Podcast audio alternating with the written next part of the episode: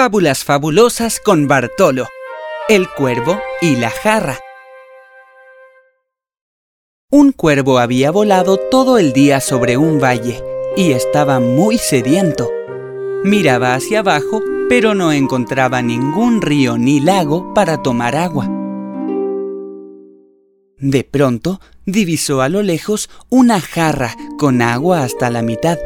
No podía creer su buena suerte. Bajó volando en círculos hasta que llegó al lado de la jarra, pero no pudo alcanzar el agua con su pico. El cuervo trató de inclinar la jarra, pero era muy pesada. ¿Qué problema? ¿Cómo podría resolverlo? Se puso a dar vueltas por ahí mientras pensaba. De pronto, al cuervo se le ocurrió una idea mientras observaba las piedrecitas que había en el suelo.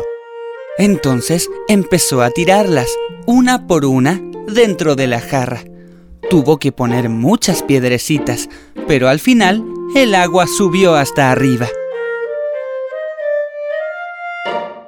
Feliz de haber logrado resolver el problema, el cuervo tomó toda el agua que quiso y siguió volando muy contento.